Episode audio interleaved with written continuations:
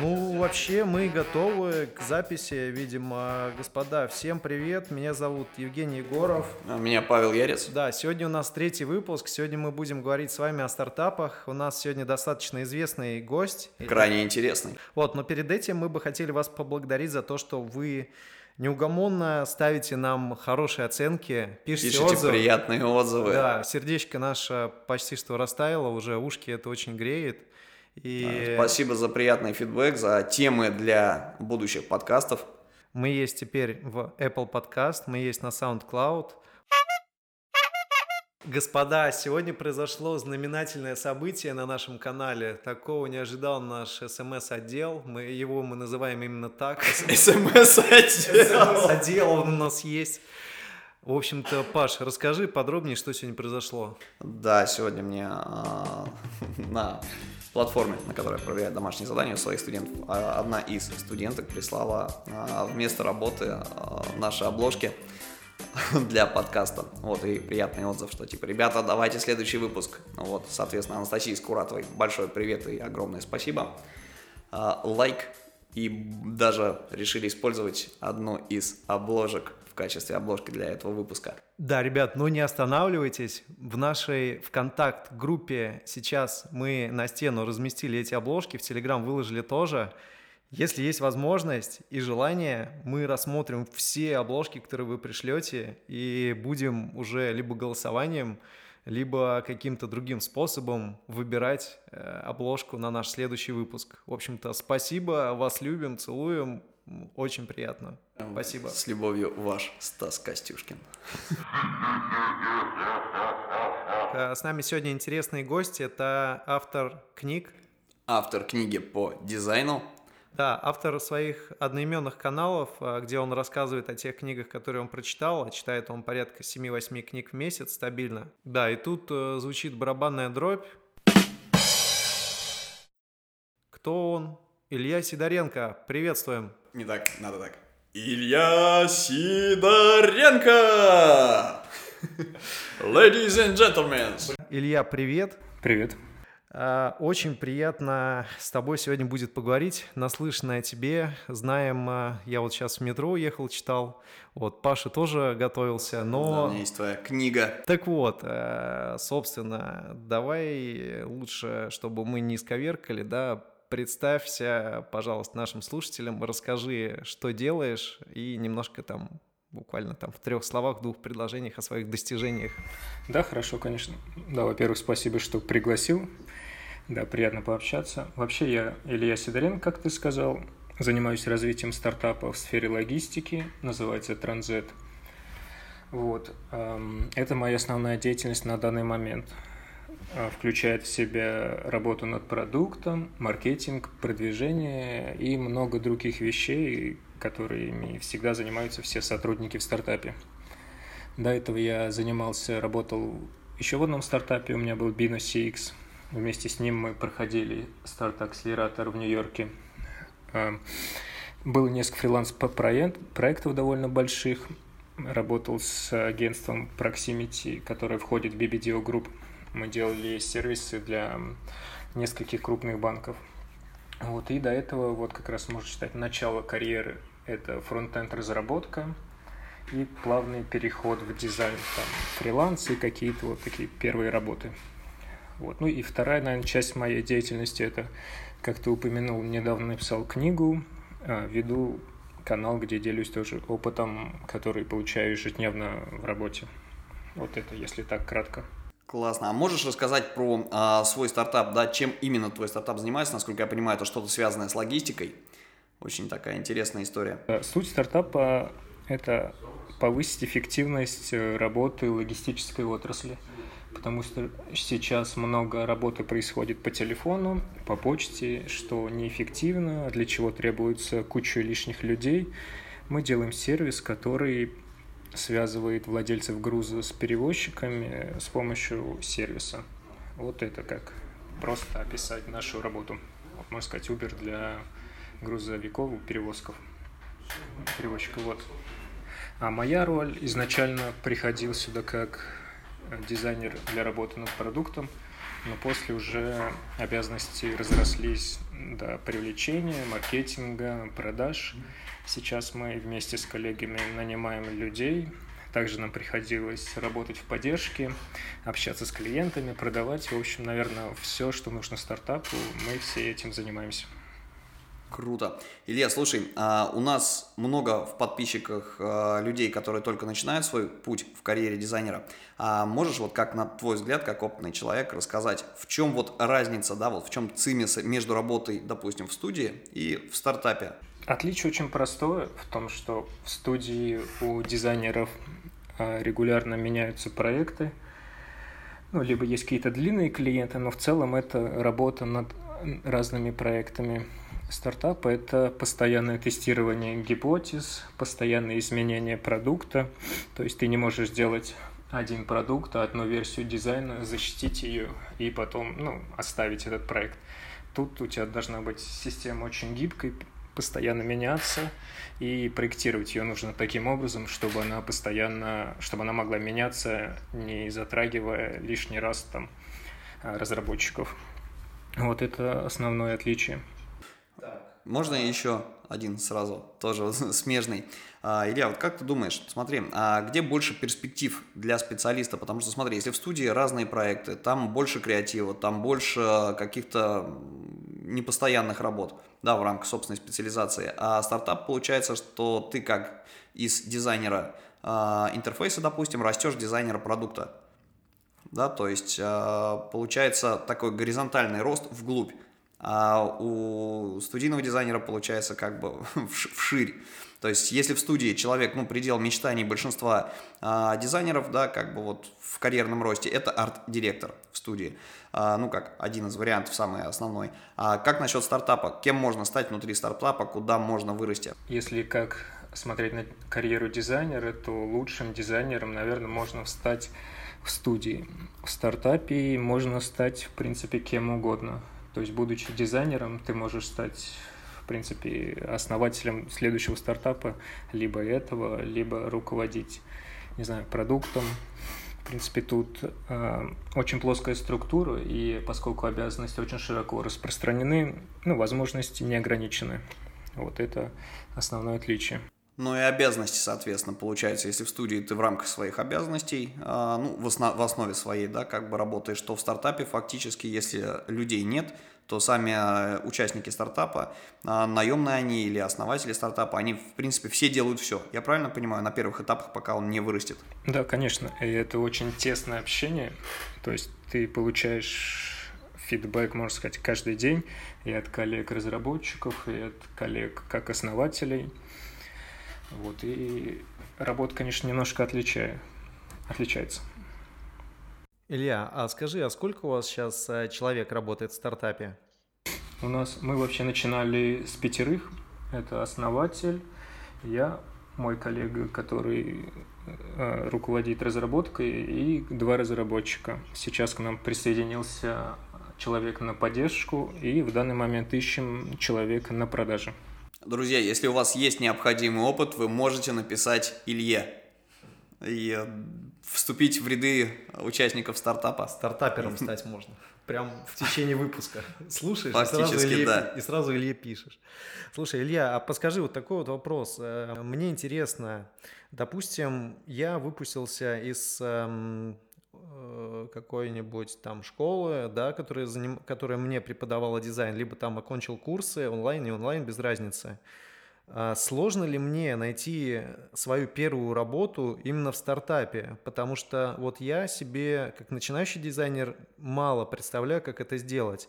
А, я как начинающий скорее бы пошел куда-нибудь на Headhunter, либо там Superjob, ну или если я умный, да, дизайнер, я бы, наверное, на Facebook бы зашел и смотрел бы там уже там... А, Перефразирую. Где искать стартапы? Да.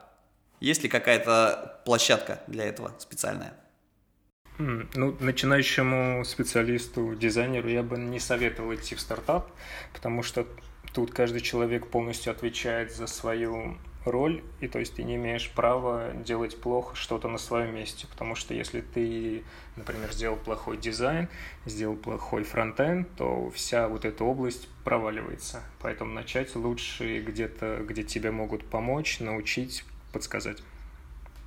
А, ну, помочь научить подсказать, да, действительно круто. А, кстати, ну, не все стартапы, мне кажется, ну, естественно, что все и студии, и стартапы, любой работодатель на самом деле хочет качественных специалистов, но все-таки часто бывает такая история, что когда у людей либо ресурса человеческого не хватает, либо финансового на первых порах, а, соответственно, берут стажеров, то есть берут одного сильного диза, который возглавляет группу, и, собственно, группа набирается либо из желающих какую-то стажировку пройти, либо те, кто готов попробовать себя с перспективами роста да, где просто искать самих стартаперов, вот, то есть можно встать, условно говоря, в Сколково, приходить на конференции и стоять там, знаешь, как э, просящий подаяние с табличкой, что э, дизайнер готов, ну, хочу в стартап, да, условно, а, где можно еще искать? Вот, то есть есть, есть ли какая-то какая платформа в 21 веке, где стартаперы общаются между собой, и где, собственно, есть объявление о том, что необходимые специалисты или подрядчики, мне как человеку, который а, делает дизайн-студии, как бы руководит проектом, мне интересно, стартаперы для работы, вот если я хочу их найти, где я могу их поискать? Просто у меня есть, э, да, Илья, извини, что перебиваю, у меня есть такое опасение, что чтобы войти в стартап, нужно быть приближенным к основателю этого стартапа, потому что основатель, скорее всего, доверит э, высокие обязанности именно тому человеку, человеку, которого он хорошо знает.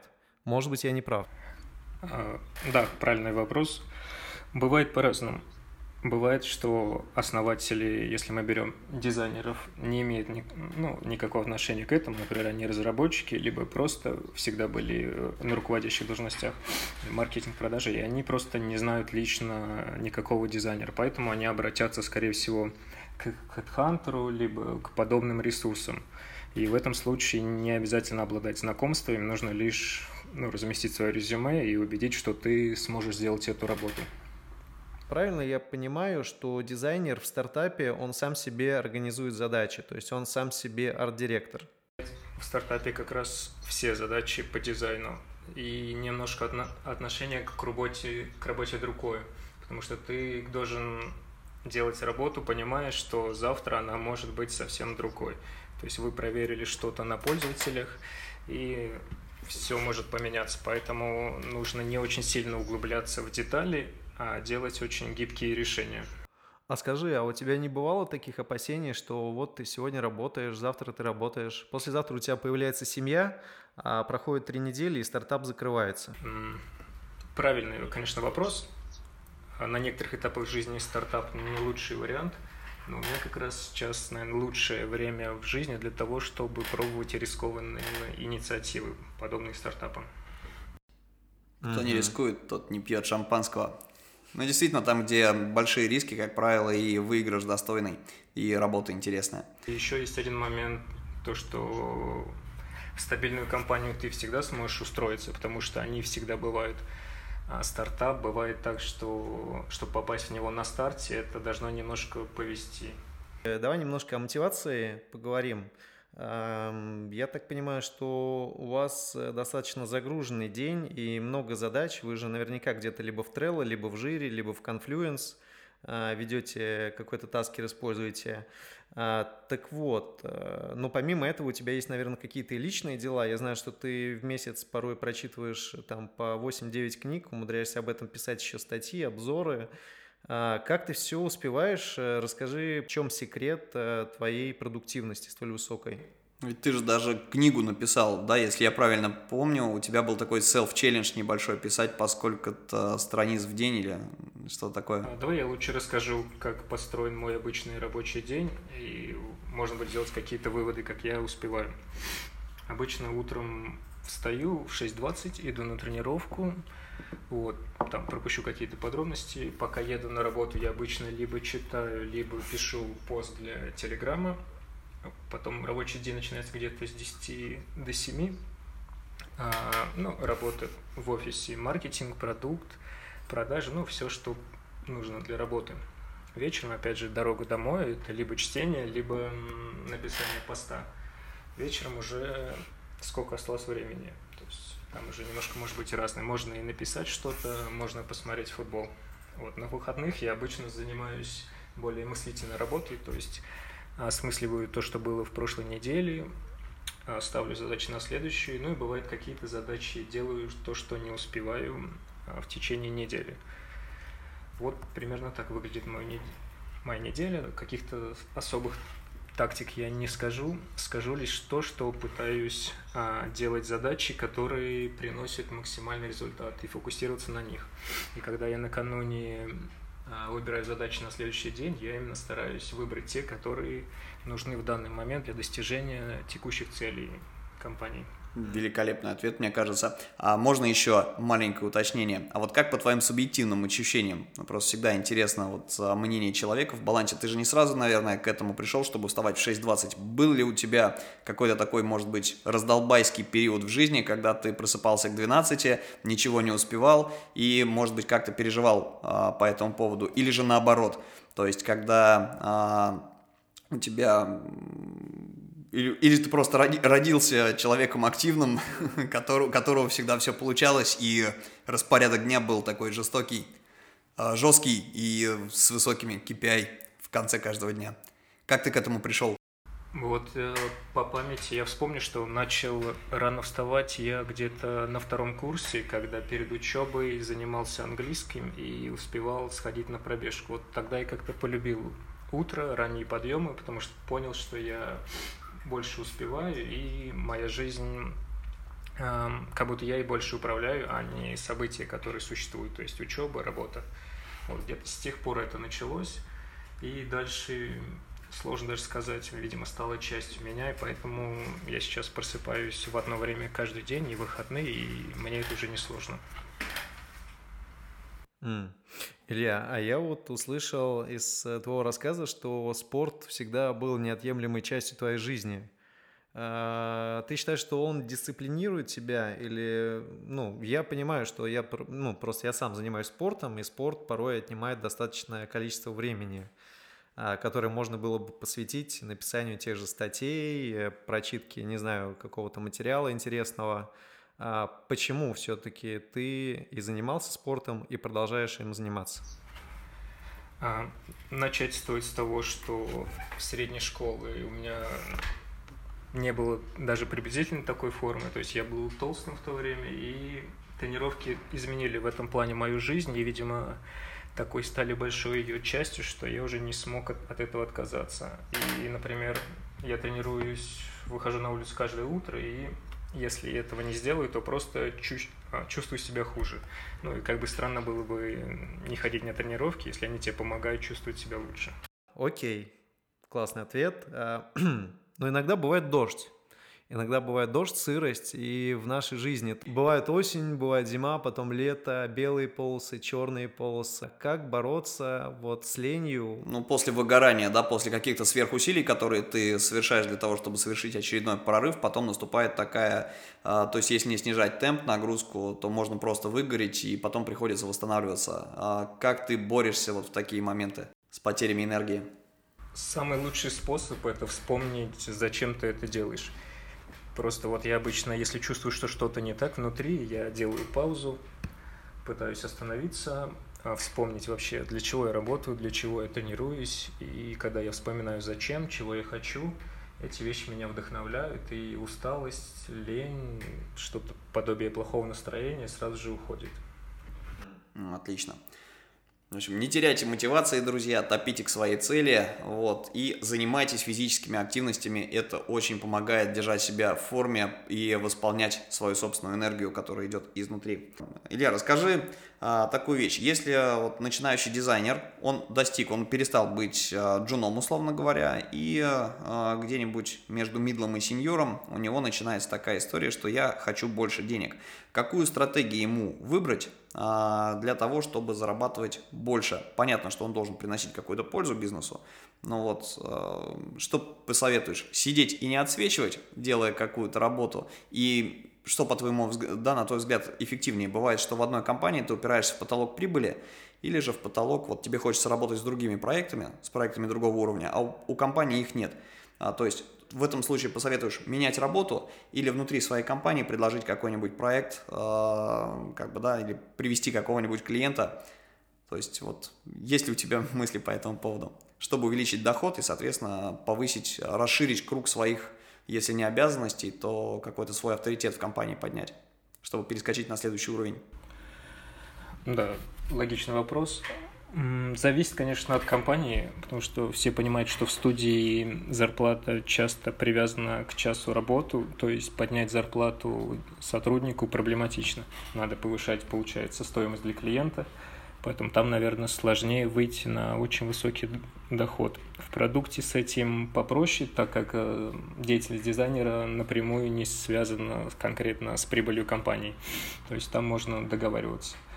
В стартапе другая история. Если ты войдешь на старте, у тебя может быть какой-то процент, либо какой-то бонус, например, и человек может заработать больше. Есть, конечно, еще можно повысить просто стоимость своей работы, если ты работаешь как фрилансер, например, выбрав а, очень прибыльную сферу. Например, если мой опыт, вот как раз о котором я говорил с банками, он принес как раз э, наибольшее количество денег за месяц, потому что в случае успеха эти проекты банку принесут очень много денег, и они готовы вкладывать больше. Поэтому есть можно увеличить количество проектов, ну, времени, конечно, ограничено. Повысить стоимость работы тоже вариант. Ну, тоже не так просто. Всегда будет тот, кто готов делать это дешевле. Поэтому по моему опыту, мне кажется, лучше для повышения дохода это перейти либо в продуктовую компанию, либо попробовать а, открыть свое дело, начать фриланса, а после попробовать перейти к студии. Угу, отлично. А, тогда можно еще вопрос. Смотри, мы спросили, а, узнали, да, как, а, где искать стартапы, условно говоря. А, каким образом, да, мне интересно с точки зрения стартапа, а, как ты как участник стартапа ищешь себе, а, подбираешь себе людей в команду. То есть это внешние продакшены, это насколько помогает в этом а, то, что ты вот так вот нарастил свою а, свой, на свою нетворк-сеть, да, то есть количество своих знакомых. Ты знакомишься со студиями, с интересными арт-директорами, допустим, с интересными дизайнерами. Привлекаешь ли ты их в свой стартап? Или же по каким-то... Или, или, или команду лучше выращивать изнутри? Вот какая стратегия, на твой взгляд, э, более интересная, более выигрышная? То есть выращивать кадры, нанимая стажеров, допустим, или же нанимать уже готового специалиста, или же даже подрядчика вне, внешнего, ну какой-то продакшн внешний? Ну, если мы говорим про стартап, то вначале должен быть опытный, конечно, дизайнер, который сможет на тебя все потянуть, а после к нему поддержку уже можно пригласить более начинающего. То есть я уверен, что мы когда-то и до этого дойдем, что нам понадобится, в том числе мне в помощь, уже человек более молодой, дизайнер конкретно. Ну, стартапы не всегда могут себе позволить эту статью расходов, потому что на обучение нового человека, который не обладает должными навыками, требуется ресурс в виде времени, в виде времени опытного человека. А большие компании, такие как, например, Mail.ru или МТС, которые пропагандируют продуктовый подход, они сейчас открывают свои курсы продуктовых дизайнеров, где, видимо, взращивают новое поколение и в дальнейшем, я так понимаю, что берут к себе на стажировку. Видимо, разный подход. Видишь, есть стартап, есть студии, есть большие продуктовые компании. В зависимости от того, какого размера и какие э, у компании есть цели, они готовы тратить соответствующие ресурсы на воспитание своих сотрудников. Все зависит от компании. А, Илья, вот такой вот необычный вопрос. А, у тебя, я так понимаю, что есть навыки и дизайнера, и программиста, и организатора слэш-бизнесмена, потому что я слышал, что в недавнем времени ты пробуешь свои силы на биржевом рынке. Это Немного. Так? Немного, да. Немного. Давай представим, что твой новый стартап – это подкаст. Угу. А, расскажи, какие планы развития и продвижения, с чего бы ты начал? Ты начал бы с организации а, контент-плана, либо подготовил бы сначала персонал, а потом написал бы контент. А как бы это развивалось? Представь просто. Классный вопрос. Во-первых, я бы в первую очередь попытался проверить, нужно он или нет. То есть, как в стартапах, я бы сделал MVP. Например, а если я делаю подкаст подобный вашему, я бы записал какое-то пробное видео, там буквально на телефон с другом в кафе, запустил его, какую-то рекламу привлек из соцсетей, посмотрел, нравится это людям или нет. сделал какие-то выводы, если понял, что это нужная вещь, занялся уже более серьезно, то есть там купил какое-то оборудование, пригласил новых гостей и занялся привлечением. Привлечением занялся бы либо с помощью каких-то лидеров мнений в этой отрасли, и с помощью соцсетей. Сейчас это не так сложно. То есть Инстаграмы, Медиум, Телеграмы, Фейсбук способов достаточно сейчас для привлечения внимания. И важный момент, конечно, да, и важный момент, э, нужно выработать какой-то свой стиль, либо найти определенную нишу, в которой вы будете работать, и что конкретно вы хотите узнать от людей, либо что вы хотите передать людям. То есть вы должны понимать, зачем это делаете, и под это будет проще подбирать гостей, либо подбирать темы, подбирать вопросы. То есть от этого все пойдет. Это будет как фундамент всей вашей работы. Я предлагаю Илью, в принципе, переманить из транзита в наш э, стартап. Илья, не, не, не хочешь, да, развивать подкастинг а, про digital рынок в России?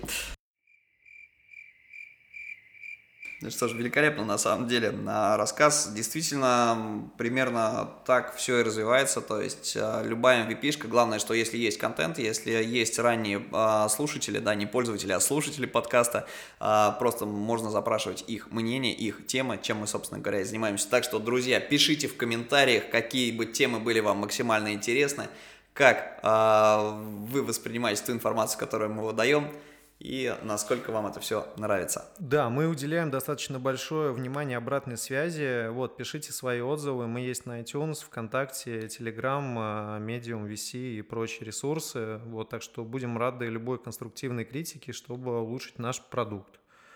А, говоря про подкастинг в России, это такая штука, которая стремительно развивается. Говорят, что мы опередили Бразилию и Аргентину в прошедшем году по росту голосов... потребления голосового вот этого контента. Скоро на рынок, Илья, ты, наверное, знаешь, что скоро на наш рынок зайдет Spotify. Угу. Вот, и они прямо откровенно пропагандируют, что стремятся к 80% прослушивания музыкального контента и 20% прослушивания аудио. Вот у них достаточно перспективные планы, но почему-то они хотели еще весной открыться в этом году, уже осень, вот, но что-то пока Spotify нет. Ждем. Ждем Spotify. Окей. Okay. Илья, можно еще пару вопросов? А, ну, про достижения, как бы это классно, и о них действительно приятно говорить. А, можешь ли вспомнить, ну, есть ли у тебя, может быть, какие-то факапы, а, которые были, может быть, даже курьезными на протяжении твоей карьеры? Ну, то есть, знаешь, из серии проспал на какую-нибудь важную встречу с клиентом, а, да, или там... А, Птичка какнула на пиджак. Ну, условно, да, то есть вот такие какие-то вещи были ли? И а, как ты факапы вот эти вот, да, то есть вот эти вот неудачи переживал, что это тоже очень важный такой момент. Да, знаешь, я когда-то задавал себе этот вопрос, пытался найти такие моменты и серьезно не смог. Не думаю, конечно, что я не ошибался, уверен, я сегодня, например, тоже ошибся в рекламе, не туда послал людей. То есть ошибки происходят регулярно, и я просто их оставляю в прошлом, делаю какие-то выводы и иду дальше. Вот знаешь, конкретного что-то серьезного я даже не могу вспомнить. Классно на самом деле. То есть не ошибается тот, кто ничего не делает. Поэтому не бойтесь совершать ошибок. Да, это то же самое, что для того, чтобы нарастить опыт, нужно в максимально сжатый срок допустить максимальное количество ошибок и исправить их. Таким образом вы сможете сгенерировать правильное, ну, скажем так, решение, и, соответственно, добиться успеха. Угу, конечно, сто процентов.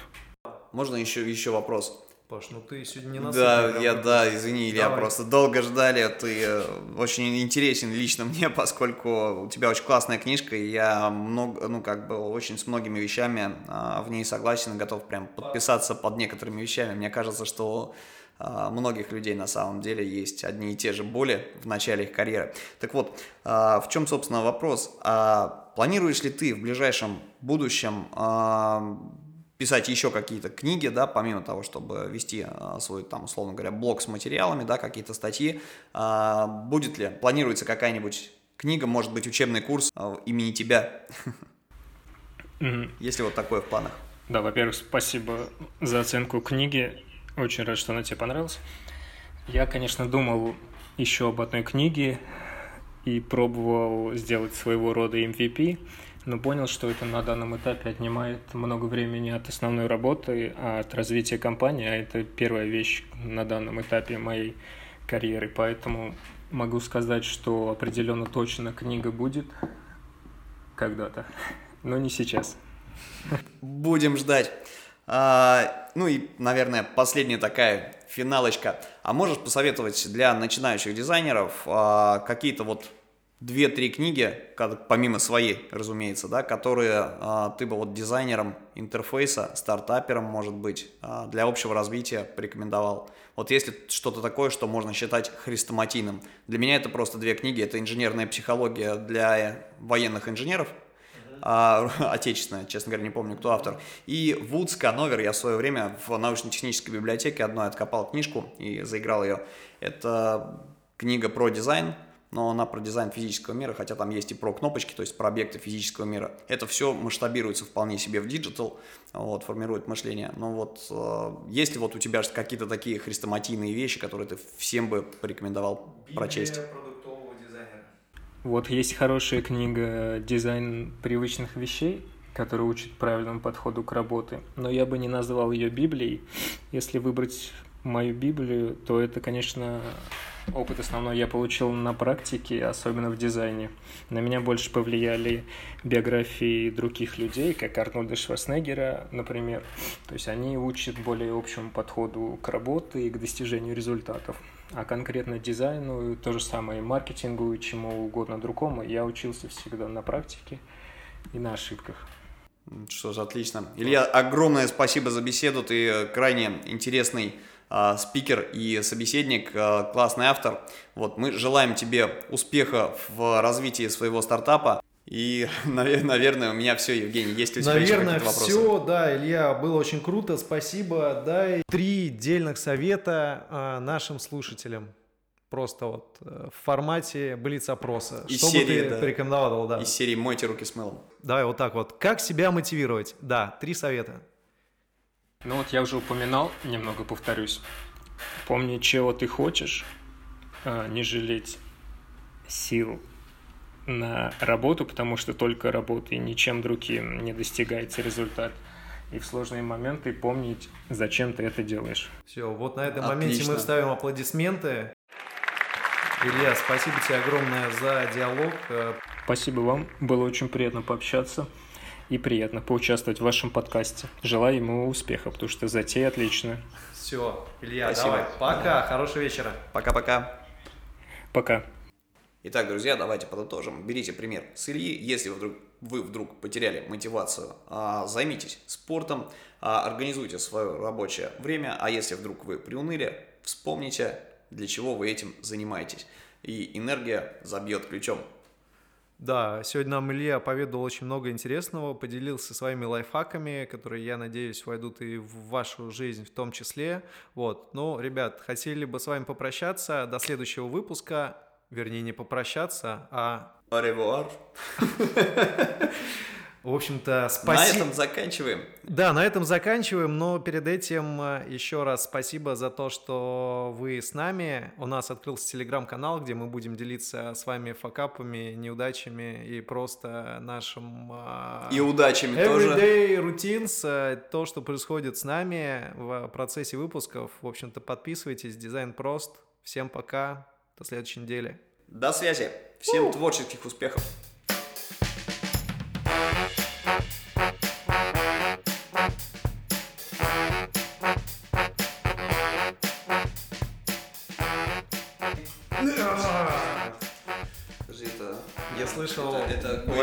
Клич подкастера был. Я слышал лайфхак от подкастеров, то что если у вас мик- микрофоны не работают, можно взять стакан, положить туда iPhone, микрофоном кверху и накрыть все это дело носком.